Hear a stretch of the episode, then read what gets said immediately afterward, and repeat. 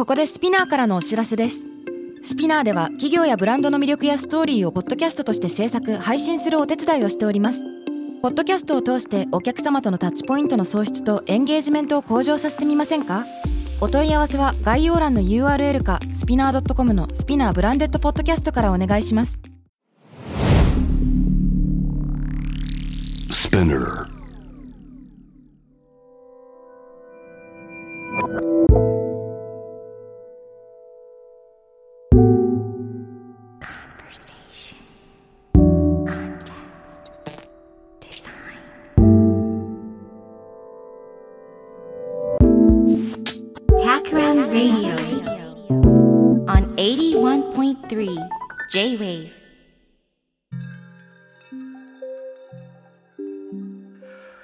渡辺幸太郎がナビゲートしている J-Wave Takram Radio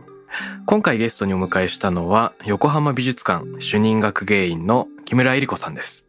よろしくお願いします、よろしくお願いします。えー木村さんとはですね先日寺田倉庫が企画するあのオンラインのアート関連のトークイベントでご一緒させていただいてはい。そこで初めてお会いしましたね。そうですよねそのはい。打ち合わせはオンラインでしたけど、実際にお会いするのが本番っていうちょっと不思議な感じがしました。あ確かに確かにそうだったでよくよく考えれば実はあの妻の遊ぶ木まり子が横浜美術館のあの周年記念観光本をあのね皆さんが出された時にエッセイを寄稿していたのでお噂はちょっと聞いていたのかもしれないということを思っていましたはい。30周年を記念する、あの、冊子というか書籍を発行しまして、その時に横浜美術館の、あの、教育普及的な活動に関して、えー原稿を寄せていただきました。ありがとうございました。いやいやあのあの本僕大好きで想定もねあの綺麗ですし遊ぶ木まり子エッセイありドミニク・チェンさんの論考ありで僕ドミニクさんすごい好きなので文章読むのすごい好きであ豪華な本だなと思いながらじっくり読んだり線線綺麗な本なのにうっかり線を書き込んじゃうとかっていうような贅沢な使い方を ありがとうございます。そう言っていただけると嬉しいです。はいあ、よかったです。今回ですね、木村さんに来ていただいて、いろいろ伺いたいことがこう盛りだくさんなんですが、第1週目はアートとビジネスとかアートと資本主義の関係みたいなところをきっかけに話したいと思いつつ、えーそっちに入っていく前に、まず横浜美術館のこととか、木村さん自身のことを聞いてみたいなと思います。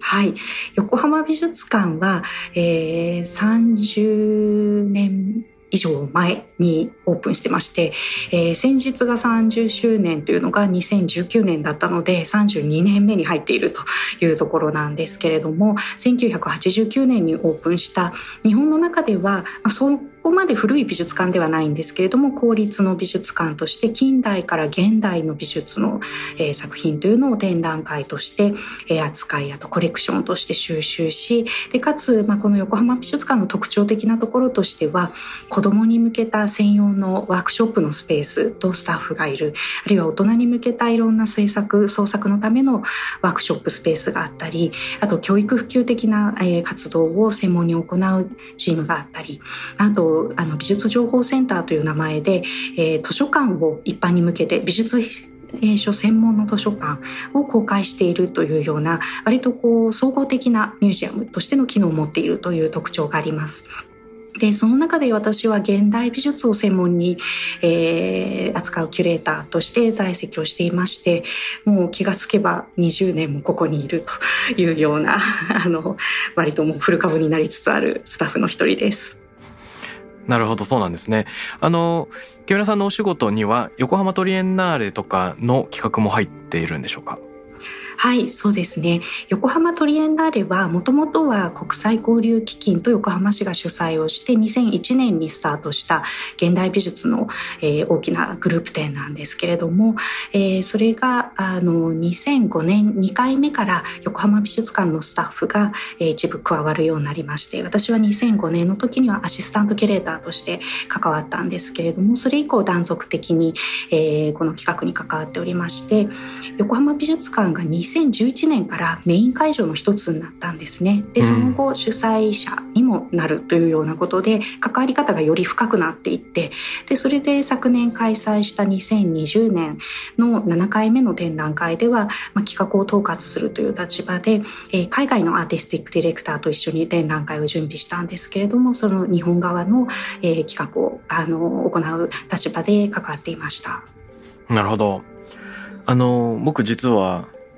突然連想で話を始めちゃうんですけどトリエンナーレといえばあの印象に残ってる作品がいくつかありましてちょっと10年くらい前になっちゃうんですが赤レンガ周辺だったか野外で行われたトークライブイベントで小説家の石井真二さんが野外でその場で即興短編を書くそして読み上げてくれるっていうようなのがあってその場に居合わせてあの大学の先輩と見てたんですけれどもああこんな風に情景を取り入れながら今石井さんの視界に入っている人とか状況っていうのが短編の現実とフィクションの間がこう編み込まれていくんだなっていうのにあの衝撃を覚えたっていうようななんか記憶があります。はあ多分2008年のあの3回目の展覧会だったんじゃないかなと思うんですけれどもあの時はかなりパフォーマンスの要素の強い作品とか、えー、演劇的なものとかあのそういったものも数多く紹介をした回だったんですけれどもやっぱりこういう国際展って通常美術館がやる展覧会というのはあの一つの展示室の中に展覧会が閉じているということが多いんですけれども、うん、そこからよりその美術館とかギャラリーとかそういうこう閉じられた場所だけではなくて社会の中でどういうふうにアートの活動っていうのを開いていけるのかっていうような取り組みだったりとか、まあ、あと実験的なあのそういう、えー、小説家とのコラボレーションだったり、まあ、いろんな別のジャンルの方たちとのコラボレーションによって実験的なことをやってみるっていうようなそういうこうお試しの場所でもあるんですよね。そういうあのまさに一番あの新しいことをやってる現場を見ていただいていたっていうのはとっても嬉しいです。ラッキーラッキー。ラッキー。あのすいません。ちょっと不勉強で全トリエンナーレに行けてるわけじゃないんで、そういうちょっと前のが特に印象に残ってるんですけれども、まあ、そういう意味であれですね、今おっしゃっていただいたように、展示室に閉じない、そして石井さん自身としてはその周りの状況すらその場で作品に取り込んでいくって意味では二重の意味で開いてる。えー、そんな作品の展開の仕方だったんですかね。もう一個印象残ってるのが、これ同じ年だったのか、あの、アメリカのアーティストのミランダ・ジュライの廊下っていう作品。はい、はい。はい、同じ年ですね。教室のあのなんでしょう3年何組とか書いてあるようなそういう看板みたいにこう突き出してるんですよね言葉が。そうですね、それを順番にそう突き出してる看板を読み進めていくと小説が出来上がっていくっていうその体験と頭の中で組み上がっていく言葉の物語っていうようなものが同時にあのこう身体的な体験とともに入体の中に入ってくるようななんか不思議な作品でしたねあれも。おっしゃる通りですね。一見白い廊下なんだけれども、その廊下がまっすぐなのに、看板の文字によってちょっと邪魔をされていて、視界が遮られていて、で、歩いていくと、なんか上を見てくださいとか、ここにマグカップがありますとか、なんかよくわかんない指示から始まり、歩いていくとなんか廊下がいつまでも続くような、廊下そのものが人生の歩みかのような、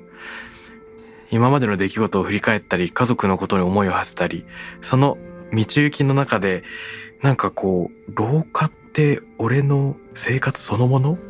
みたいななんかそんな錯覚、錯覚に陥る、それはすごく瞑想的な体験だったなというふうに思います。そうですね。意外とあの空間自体はそんなに長くないんですよ。多分、十数メーターとかそれぐらいだったんじゃないかなそのくらいなんだ。はい。でもその中にすごくこう無限のいろんな広がりを感じられるっていうあのやっぱりそのあたりのこう空間の使い方っていうのも、まあ、ミランダ・ジュライは小説家でもあるんですけれどもそういうインスタレーションの感覚っていうのがすごく優れた作家さんだなと思いました。今ねあの横浜美術館はえっと、閉館しているということなんですけどこの閉館についてちょっと聞いてもいいでしょうか？はい、これはあの休館と私たちは言っているんですけれども、これは失礼しました。休館いやいや休んでますといはいう状態なんですが、とはいえ私たちは毎日あの忙しく仕事をしているんですけれどもなぜかというと建物がもう30年以上経ってかなり老朽化してきたので大規模改修をするというその工事に入ろうとしているんですね。で今年の3月からえー休館に入りまして再開館というのは2023年度中というのを予定をしていますので、まあ、2023年の終わりの方かもしかしたら2024年の頭ぐらいになっちゃうかもというような長い工事なんですけれどももともとこれはコロナなどとは関係なく予定をされていたことで、うん。えー主には空調工事ですね、えー美術作品というのは実はまあ環境には良くないかもしれませんが24時間空調ってうん。えーその温湿度を一定に保つことによって、えー作品が劣化しない劣化を防ぐという、えー機能になっていまして、まあ、その空調というのがやっぱり30年も経つと建物の中でも一番老化してしまって老朽化してしまうという箇所でもあるのでそこを全て入れ替えるということと同時に、えー作品も、えー30年経つと増えていきましてコレクションも増えていきますので収蔵庫を拡張するというような工事も行います。なのでなかなかその一般のお客様にはあれどこが変わったのっていう、えー感じに見えるかもしれないんですけれども。はい、美術館にとっては非常に重要な工事だというところですね。で加えてあとはその照明設備やっぱりそのあたりは LED に変えたりだとかそういう時代に合わせたあの更新作業というのを行う予定になっています。なるほど。空調とか収蔵庫とか照明が中心ということは23年後に我々が再来館した時に「おや？なんか変わった?」みたいな印象になりそう 展示室はなんか変わるんですか？展示室は照明が一番大きいですね。あと、まあ、天井、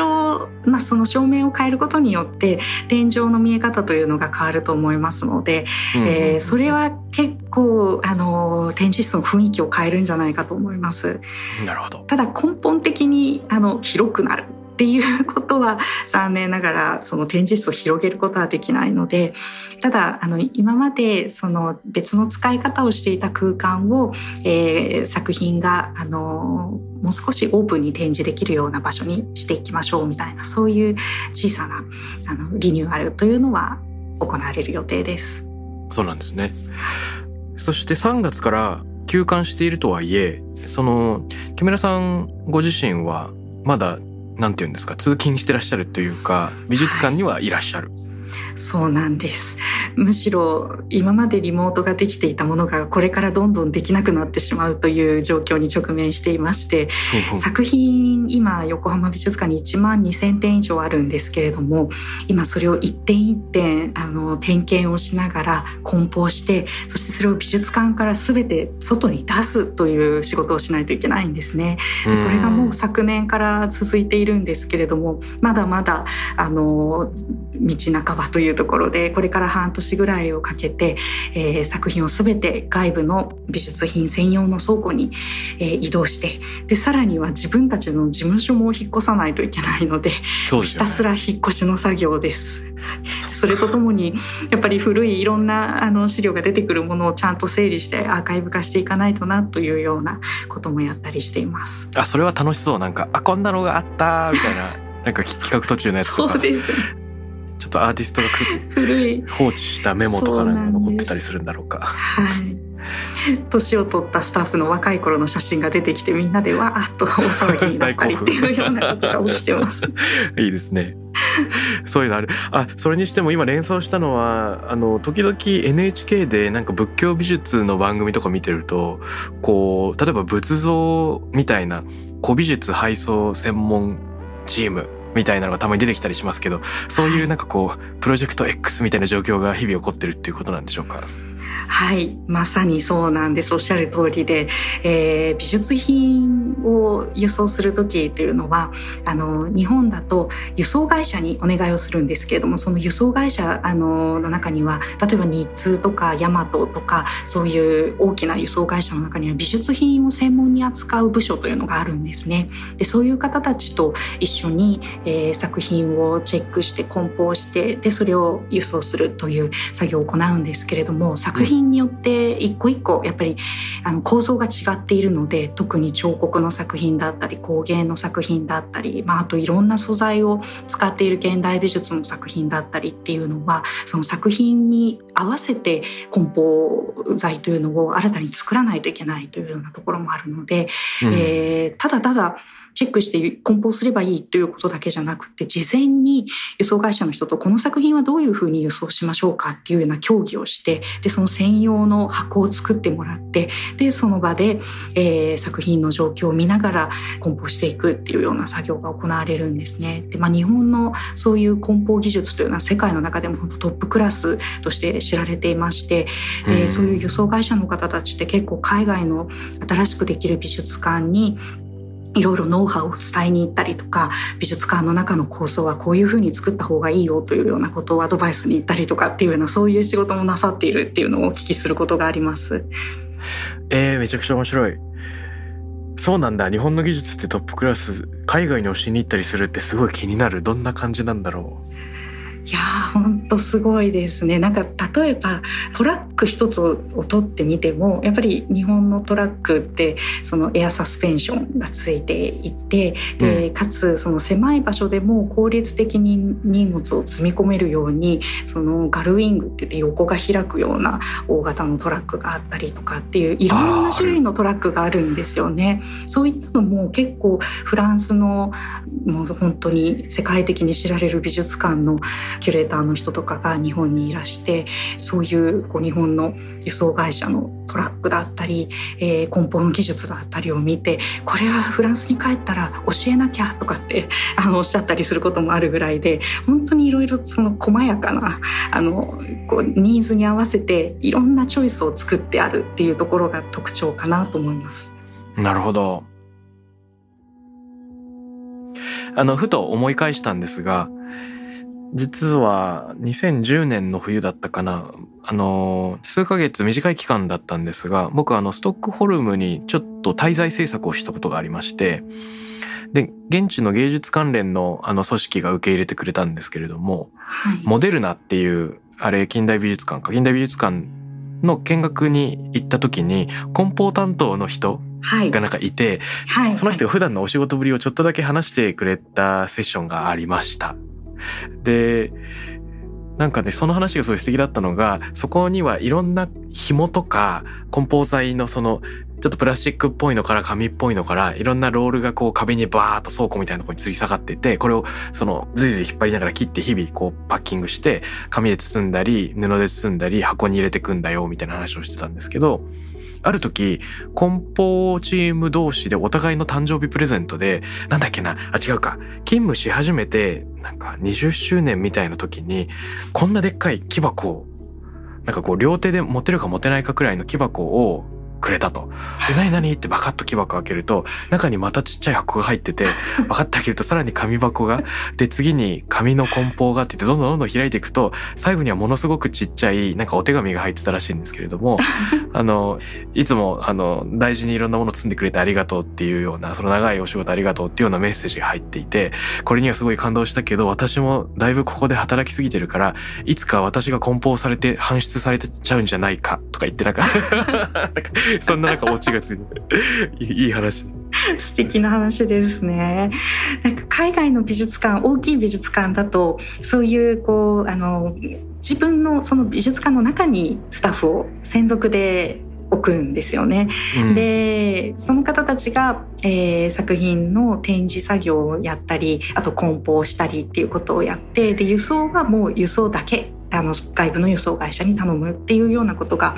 欧米の美術館だと割と多いかなと思いますね。うん、日本はむしろ外の輸送会社の人たちの方に、えー、そういうチームがいてでその方たちが美術館に来て、えー、美術館と一緒に作業するっていうパターンなので、えー、そういう梱包や作品取り扱いの専門のスタッフが美術館の中にいるっていうのはあんまりないんですけれども、まああの本当いろいろその国々によってやり方はいろいろなんですけど私もそのカナダで一昨年展覧会をゲストキュレーターとしてやった時にやっぱりカナダのそれはオタワにあるナショナルギャラリーだったんですがそこはもう全て内部でそういう梱包のためのワークショップのスペースを持っていてでそこに木材から紐から段ボールから紙からありとあらゆる梱包の資材が置いてあってで梱包が必要ってなったらここで全部箱を作るんだって言っていろいろとあの話を聞かせてくれて面白かったことがあったので今お話聞きながら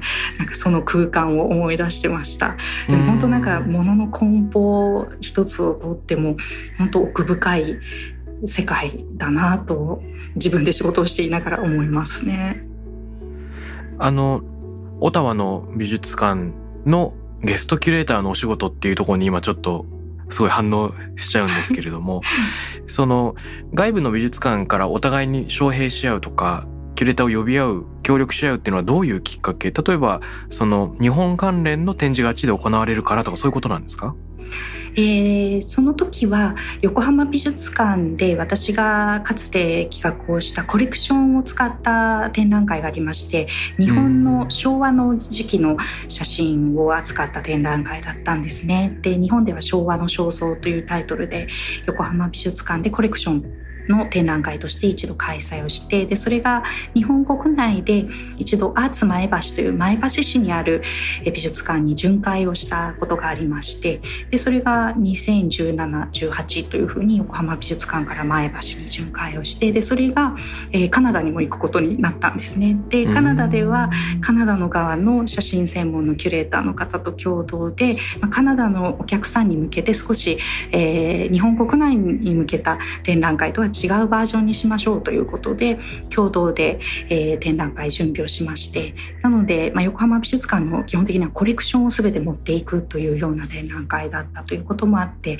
えー、私も作品と一緒に3週間ぐらいカナダで準備作業のために滞在してたということがありました。なるほど他にも、はい、美術館同士のあのキュレーターの行き来というのはかなりいろいろ起きてまして、うん、えー、通常よくあるのはそういう展覧会の巡回をあらかじめ、えー、この展覧会を巡回展として共同で企画しましょうということで、えー、一緒に展覧会一つの展覧会を準備するというパターンもありますしあとは作品の貸し借りに伴う行き来というのも多いんですね。で私たちクーリエというふうに呼んでるんですけれども作品を輸送する時には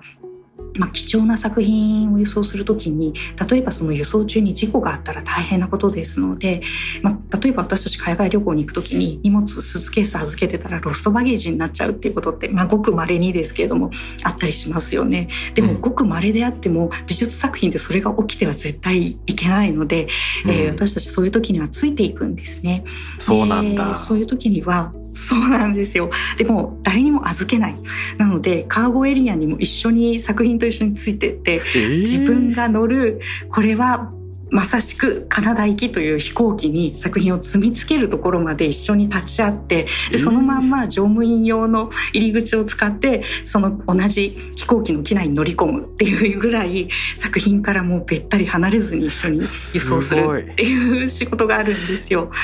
えー、で貴重な作品ってそうやって世界中運ばれてるんですよ。やっぱり作品は替えが利かないっていうので確かにと思うところもあるけど飛行機ってそのカーゴのところとか入っていいんだみたいな、まあ、特殊な事例だと思うんですけど、はい、そういうところも含めてびっくり。はい。そうなんです。特別扱いなんです。本当美術品だけは特別扱いをさせてもらえるというところがあってなので航空会社の方たちともそういう時にはやり取りがありますし本当いろんな方たちとあの一緒にやるお仕事のなんですよ。そうなんですねいや一つ一つの話が面白すぎて全然本題に入っていかないけど、まあ、これはまたこれで楽しいっていう感じで ちょっとさらに伺いたいんですけどあの木村さんの普段のお仕事そのキュレーションを行うっていうこと自体ももちろん興味があるんですがそのどういうふうにキュレーターになるのか。やっぱりその学校の学部でそういう学芸員のコースみたいなところに進んでいくっていうところが標準なんでしょうか？木村さん自身の場合はどうだったんでしょうか？はい。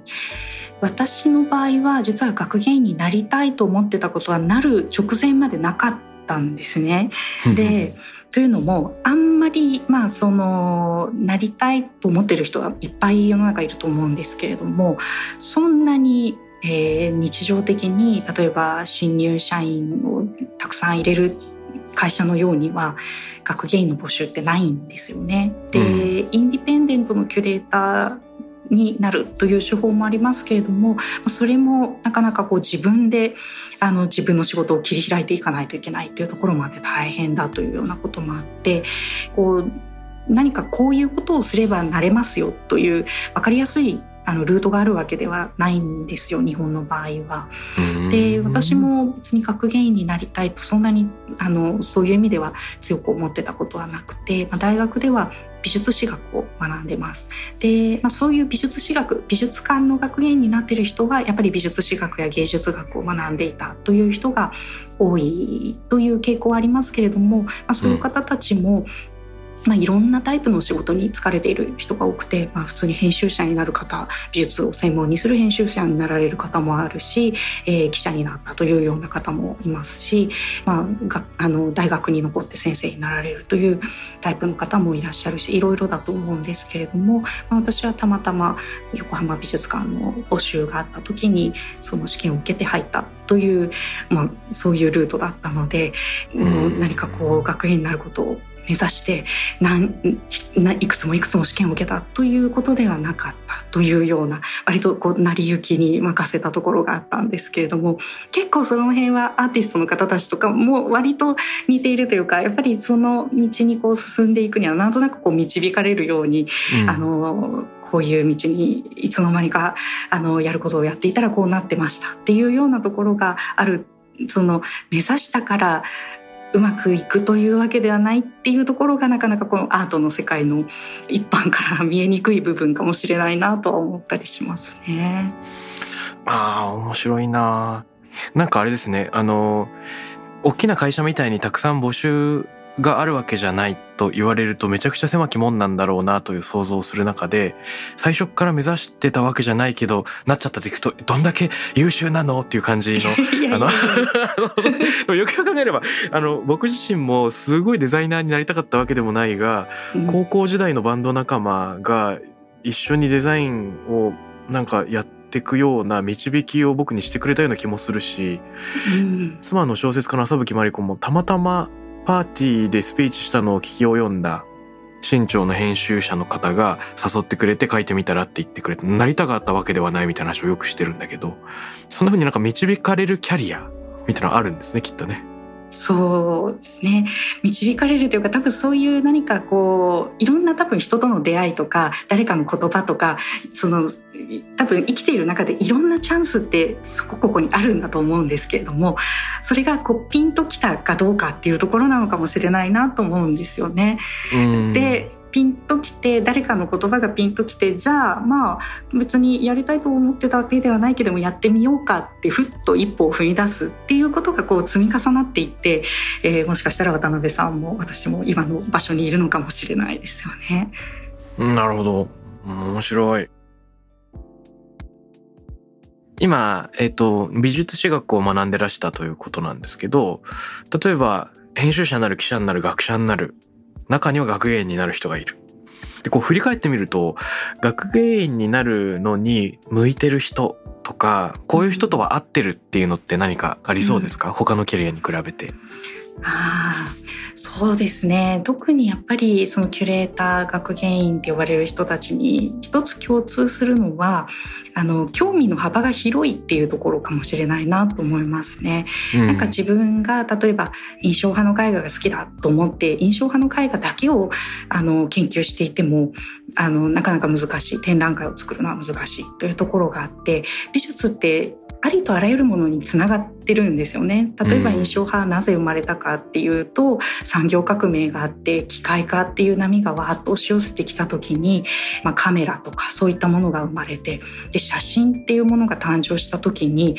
それまでの写実的に絵を描ける人たちがあれ自分の仕事が失われるとなっていた。だから古い世代の画家たちというのは、えー、自分たちの世界がどんどん衰退していく気持ちをその当時味わってたんじゃないかと思うんですけど、印象派の人たちはそうじゃなくって全然そもそも絵の持っている意味っていうのを変えちゃえばいいんじゃないかと。その自分たちが今今までやってた仕事が写真にとって変わられてしまうんだったらじゃあ写実的じゃないものだって絵って言っていいんじゃないのかっていうようなところからああいう画風が生まれていく。で目に見えているものというのがそのまんまビジュアルイメージ二次元になったらそれがそのまんま自分が見てる世界じゃないよねっていうような価値観がそこで発生してくる。そのリアルって一体何なのかみたいなことのそのそもそものその世界をどう認識するかみたいなところまでこう考えが及んでいくっていうような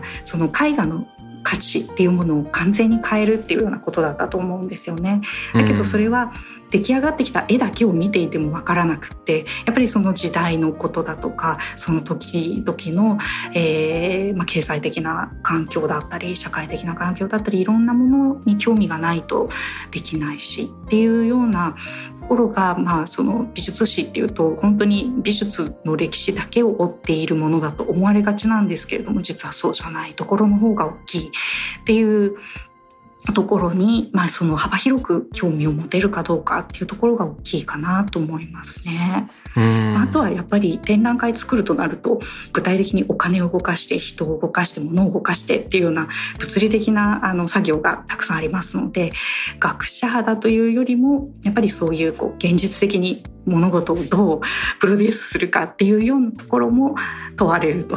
いう点があるかなと思います。そうか。言われてみればそうですよね。本当に展示の形にしていかなきゃいけないとか、うん、あの、そうですね。抽象的な、ちょっとアカデミックな企画ももちろん必要だが、それを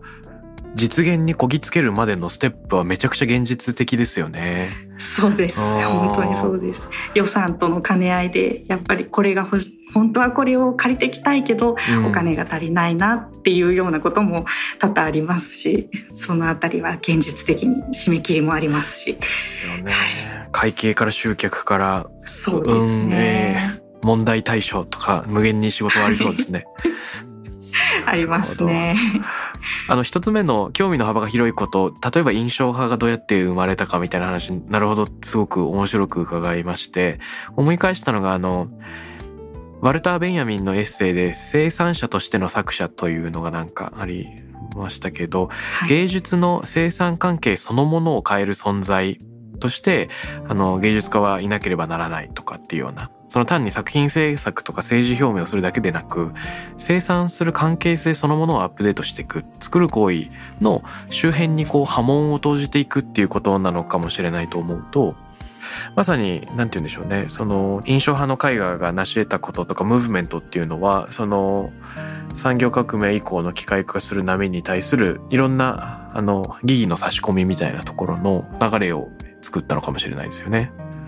そうですね。で残念ながらその当時は売れなかったっていうようなことがまあ多くは語られますけれども、うん、でも100年、まあ、ある意味たった100年でこれだけの世界的な価値っていうものを持つものになってで、うん、例えば印象派をめぐる展覧会とかそれにまつわるいろんなこう経済的な取引だけを、まあ、それだけを算出した人とかいないかもしれませんけれどもだけどそれをまつわる産業っていうのがもうかなりそれだけで独立したつの大きなマーケットになっているっていうようなことを考えるとやっぱり彼らの成し得たことっていうのは非常に意味の大きなものだっただろうなと思いますし逆に言うと今あの私たちの目にはそうとは見えていなくても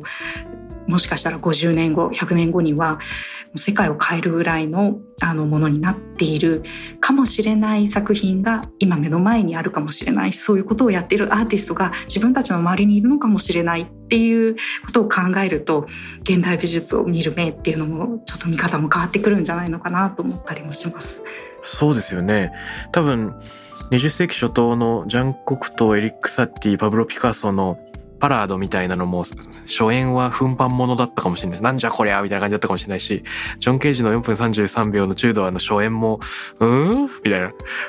お、始まった？終わった？みたいな感じでこうスーッと。つまりなんか最初は奮発でさえなかった可能性がありますよね。こうなんか無反応みたいな。ねはい、よく意味がわからなかったなみたいなので、なんかこうじわじわと影響があるものかもしれないですよね。そうですね。もうほとんどの大半のお客さんは怒って帰っちゃったとかあの、うん、むしろ全然お客さんも来なかったとかスルーされてしまったとかそういったものが今ではもう教科書に載るような、うん、あの一大事件になっているみたいな あの時あれの始まりはここだったっていうふうに語られるようになるっていうようなことはやっぱり本当芸術の世界ではよく起きてますね。面白いあの先日別のトークイベントでご一緒した時に木村さんがおっしゃってたこととも関連するかもしれないと思ったんですが、そのミュージアムの仕事は未来のお客さんを想像することだっていうふうに木村さんがおっしゃっていて、今の来場者だけじゃなくてこれからの時代の人のことも意識していますっていうお話だったんですが、これにもつながってくるんでしょうか？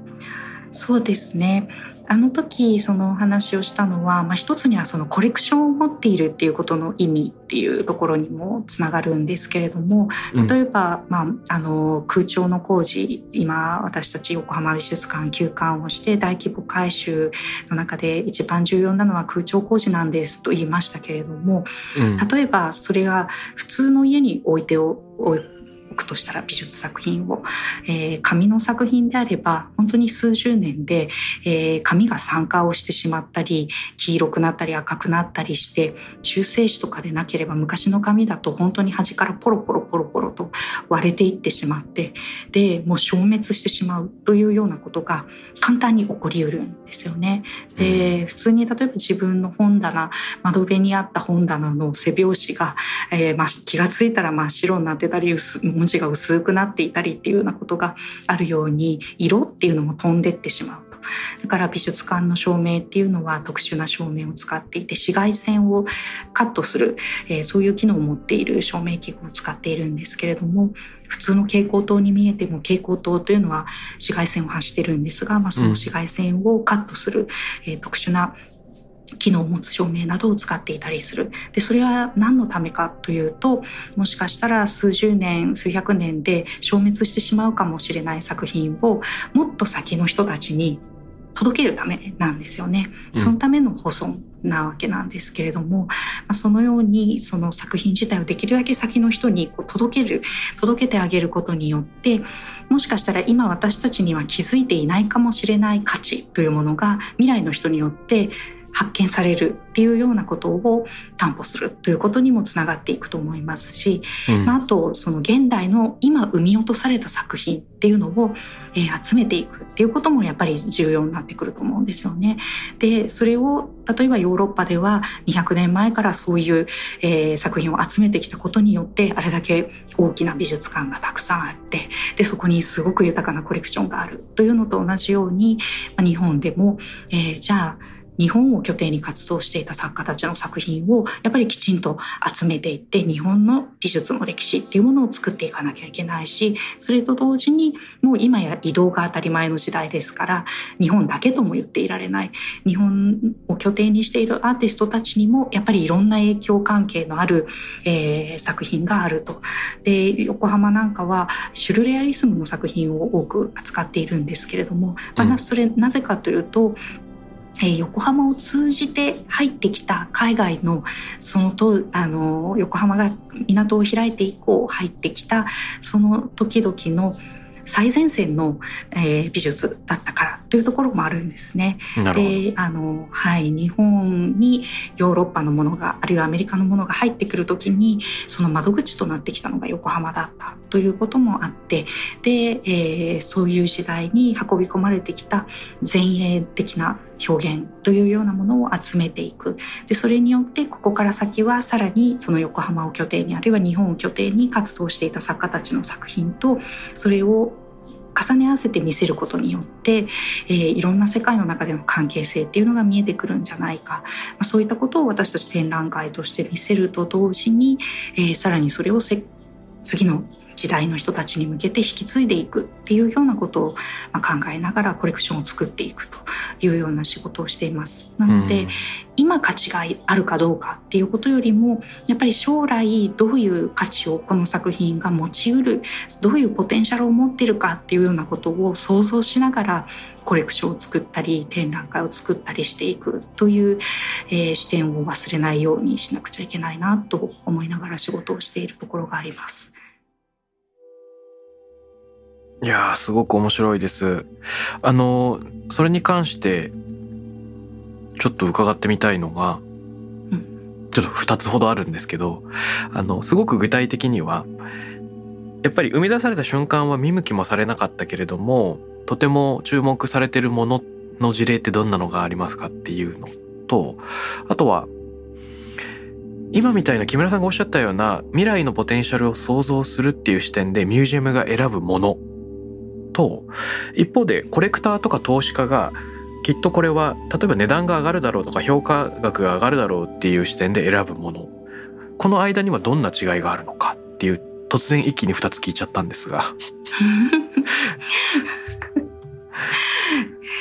どちらもなかなかこう一言で答えるのは難しい質問が 多いんですけれども。えっと2つ目の方から先にお答えしようかなと思うんですが、うんうん、まあ、確かに作品を投資目的で買われる方っていうのも中にはいらっしゃるようではありますけれどもまずそれに関して言うと美術館は売らないんですよね作品を。だから価値が上がるっていう時に実はそこには金銭的価値経済的価値が上がるかどうかというのは念頭に置いていないそもそも置いていないというところがあってその経済的価値ではない価値っていうのを考えているというところがあります。だから、えー、ある一人の作家の作品をある程度体系的に集めようと、もし例えば考えた場合には、まあ、作家の中にもちろんその一人の人生の中でいろんな波がありますよね。で若い時の作品っていうのはやっぱりまだまだこう稚拙なところもあ技術的に稚拙な部分もあったりいろいろとこうあの作風が試行錯誤している時代もあったりする。でそれがこう円熟期に来てもう本当にこの作家の、えー、なんというかこう代表作だよねって言えるような作品がどんどん生まれる時期がある。でそこからこう晩年に入って、えー、ある程度どこう少しこうなんか心の余裕が見られるようなそういう作品が生み出される時期があるっていうような、うん、もし3つの時期があるとしたらやっぱりコレクターの方たちとか、まあ、あるいは何か投機目的であればもう円熟期の花形の作品に目が行くと思うんですけれども美術館はそうではなくて、はい、あのその中からそれぞれの時代の特徴を捉えるような複数の作品を集めようというのが、まあ、美術館的なコレクションの形成の仕方だと思うんですよね。だからもしかしたらあの市場価値という意味では、まあ、ほとんど値段もつかないかもしれないけれどもこうドローイングとして何かのスケッチとして書いたものもやっぱりきちんと残しておきたいしあるいは若い時にいろいろ試行錯誤していた時代のものもちゃんと集めておきたいし晩年に、いろいろとこうあの、かなりこう余裕が出た、あの、線っていうようなものが見られるような、そういう作品も集めたいし、でもそれによって、ようやくその人の全貌が見える。っていうような、そういうコレクションの作り方をしましょうね、というのが美術館的なあのコレクションの考え方かなと思います。で、そこからさらに、この人の友達だった影響関係にあったこの作家の作品もやっぱり必要だよねとか、そういうふうにこう広がっていく。なので、こう、影響関係っていうようなもの、これを語るためにはこれが必要だよねっていうようなそういう集め方をするっていうのがミュージアム的な考え方というふうに思います。そうね。個人の方やっぱりお好きなもの。そうですよね。自分が好きなものを集められるっていうのがやっぱ個人のコレクターの方の,、えーあの特徴だと思うんですけれども、うん。逆にそれもまた面白くて後の時代になってみるとこの個人コレクションというのはもうその個人のコレクターが一つのキャラクターになっていくわけですよね。うん。で、まあ、例えば国立の西洋美術館には松方コレクションというのがありますけれども、はい。その松方さんという人を通してあの時代のその19世紀末から20世紀初頭にかけていろいろとこう動いていたヨーロッパをある一人の日本人がどう見たか。でそこで何を面白いと思って集めたかみたいなものが見えてくるっていう面白さがあるので個人のコレクションにはまたやっぱりそのコレクターの人の個性が現れるという面白さがあるなと思います。なるほど。個人の好きなものもあれば、うん。まあ、経済目的の人の代表作目線の集め方もあればミュージアムのどちらかというと時期ごとの特徴がちゃんと見えるものそうですね。体系的にこう考えてい的にくっていうあですーこれね。面白い。あとあれですねその影響関係のあった友達の作品ってやっぱ美術展見てる時のあるあるだと思うんですけど。おそうなんかですね違う作家の出てきたみたいな。でよく意味がわからないみたいなところ時って。なんでこれここにあるんだっけみたいな。ね。たまに美術館で体験する。うん。今ふと思い出しました。あのマルセル・モースでしたっけ？あの贈与論の話の中で、あのうん。人間社会に2つの交換領域があるみたいななんか上層の等価交換その商業的な交換っていうのと仮想の贈与交換があるみたいなのでその貨幣によるお金の交換っていうのはイメージがしやすいとしてその仮想にある贈与の関係というのが例えば親が子供にとにかく与え続けるような様子とかもしかしたら先生と生徒の間の関係とか必ずしも経済的でないあらゆるなんか人間の間で起こる贈与のギビングみたいなものがあって。でここにそのモースの話に言うと多分養育も教育も医療も福祉もあの文化芸術も入ってくるっていうことなんですけど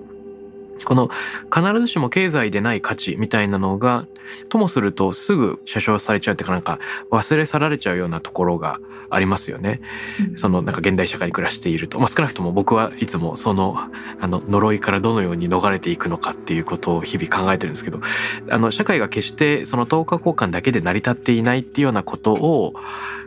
もちろん思い出すような目的もあって美術館に出かけたりするんだけど美術館の存在自体立ち位置自体がやっぱりそっちを向いているっていうことをうん。今改めて木村さんに言葉にしていただいてあの痺れました。震え上がった。そうだよなみたいなのを感じました今。ありがとうございます。あとは一つ目の質問。はい、まあそうですよね。そのそうですよね。当時その発表された当時には価値がなかったけれどもその後時代を変えた代表的な例として私が挙げたいのはカンディンスキーですね。うんバシリー・カンディンスキーロシア出身で、まあ、帝政ロシアの頃ですね。でそこからドイツに渡ってで、えーまあ、戦後まで活動した作家です、まあ、戦前か。あの44年本当終戦の直前に亡くなっちゃうんですけれども、えーその後、まあまさに影響があって関係にあった元弟子でありそして恋人だった人によって作品がたくさん保存されていてその後戦後にあのたくさんの作品が再発見されるっていうようなことも結構ドラマチックなことがあった人なんですけれどもうん彼があの音楽家のシェーンベルクにはい影響を受けて、でもともとは本当にあの具象的な絵を描いてたんですけれどもそこから抽象に完全に変わることがあったんですね。であのシーンベルクのその音楽っていうのも現代音楽の歴史の中では本当に一つの転換点として語られる人だと思うんですけれども不協和音を使った、まあ、いわゆる本当現代音楽と呼ばれるようなタイプの音楽を一番最初に作り出した人の一人だと思うんですけれどもそのピアノのコンサートにカンディンスキーは行くんですけれどもそれが大不評のコンサートだったんですよね。うんであの本当にお客さんが怒って帰っちゃうみたいなうん不協和音のあの気持ち悪い音だっていうのでとっても大不評だったところカンディンスキーは一人大感激をしちゃうんですねそのコンサートに。でその後もう知り合いでもなかったんですよ。で全然知り合いでもなかったのになんとか住所を探し当ててあのファンレター熱烈なファンレターを送るんですね。でうん。そこから2人の文通が始まるんですけれども、で、えーカンディンスキーはそのふあのシェーンベルクが奏でた不協和音の音楽っていうものにもうこれは明日の協和音だっていうような言葉を発するんですけれども手紙の中で。うん今は不協和音に聞こえているかもしれないけれどもこの音楽は絶対未来にはあのもう誰もが感動するようなそういう音楽になるはずだと彼は信じてで、うん。そしてそこから絵画もやっぱりこうならなきゃいけないというので、えー抽象絵画というものを作り出していくと。でそれが1910年頃なんですけれどもで、まあ当然ながらカンディンスキーも理解をされないと。で、全然カンディンスキーの描いたそういう抽象絵画というのがしばらく全く誰にも見向きをされないというような時代を経つつも、そこから同じような感覚を持つ人たちというのが現れて、それがバウハウスを作るっていうようなところにもつながっていくっていうような、まあこれ、まあ、その後の抽象絵画っていうものがどれだけこう世界に影響を与えたかっていうことを考えると非常に大きい話かなと思いますしやっぱり抽象絵画が生まれなかったら例えばプロダクトデザインがあの今みたいにシンプルな形を、えー良いものとしてこう求めていくっていうような動きにもなっていかなかったかもしれない。うんえー昔の家具そのバウハウス以前の家具っていうのはやっぱりこうヨーロッパだと猫足のような装飾がいっぱい施された家具っていうのがあの素晴らしい家具として、えーもてはやされていたのがやっぱりその抽象絵画とかそういったものを、えー知ることによってシンプルな構造によって美しいという感覚をもたらすことができるようになっていったそれはまあ本当に世界の美的な価値観を変えるきっかけの一つになったんじゃないかなと思います。うんいやあのバウハウスやっぱり僕もあのデザインが好きな関係でカンディンスキーのコンポジションシリーズとかうっすら心に残ってますけれども確かにそういうふうに考えるともう音楽からね、グラフィックデザインからプロダクトデザインからアートまで全てがこう接続し合ってるような瞬間をここに見て取れそうですよね。うんうんそうですね。で例えばビルのデザインなんかも同じだと思うんですよね建築もやっぱり同じようにシンプルな構想に、えーその同じ時期を同じくして変わっていくそれもやっぱりそういう抽象化への、えー動きっていうのと連動してたんじゃないのかなと思います。そうですよね。そして猫足の例を挙げてくださいましたけれども多分歴史の中でずっと装飾性こそが力と権力の象徴だった時代が長かったと思うんですけどそこまで職人の力と熱とその無駄が込められているみたいなところが多分パワーの象徴だったところから同時進行的にその生産革命とか機械化が起こる中で合理的な形状みたいなもののあの追求が進んでいくんでしょうね。うんでバウハウス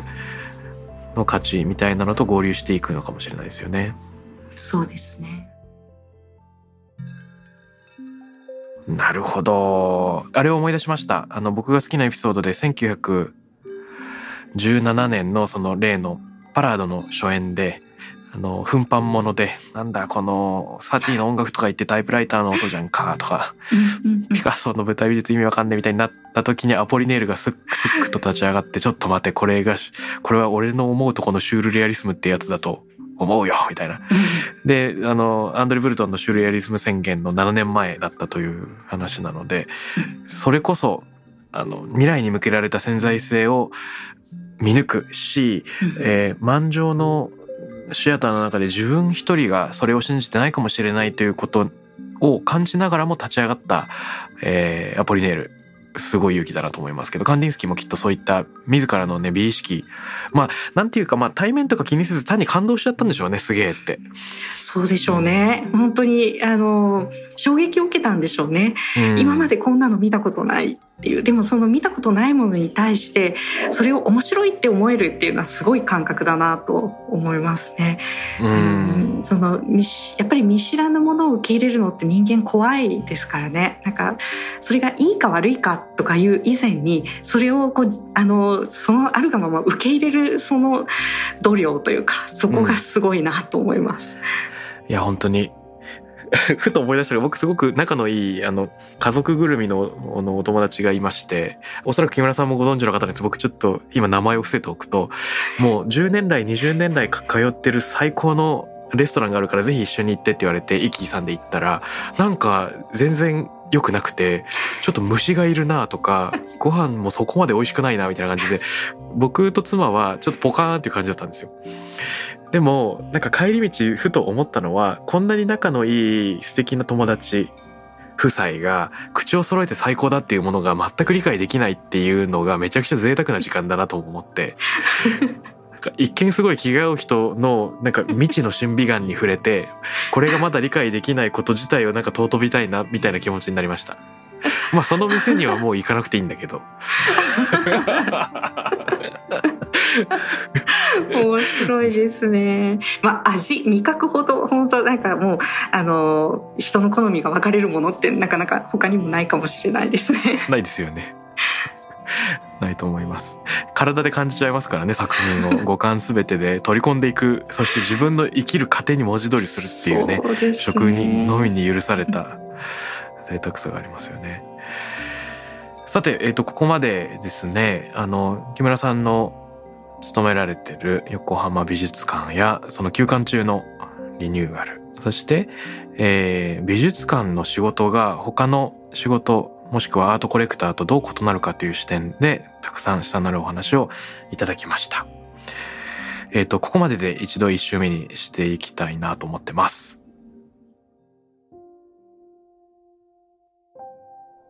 Takram Radio に関するメッセージや感想は、ツイッターからハッシュタグ、 Takram813をつけてつぶやいてください。t-a-k-r-a-m813 です。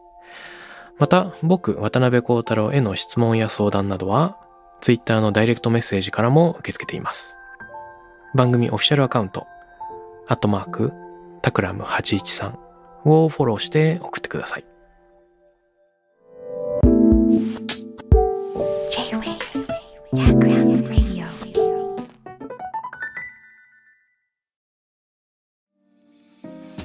ここで SPINEARからのお知らせです。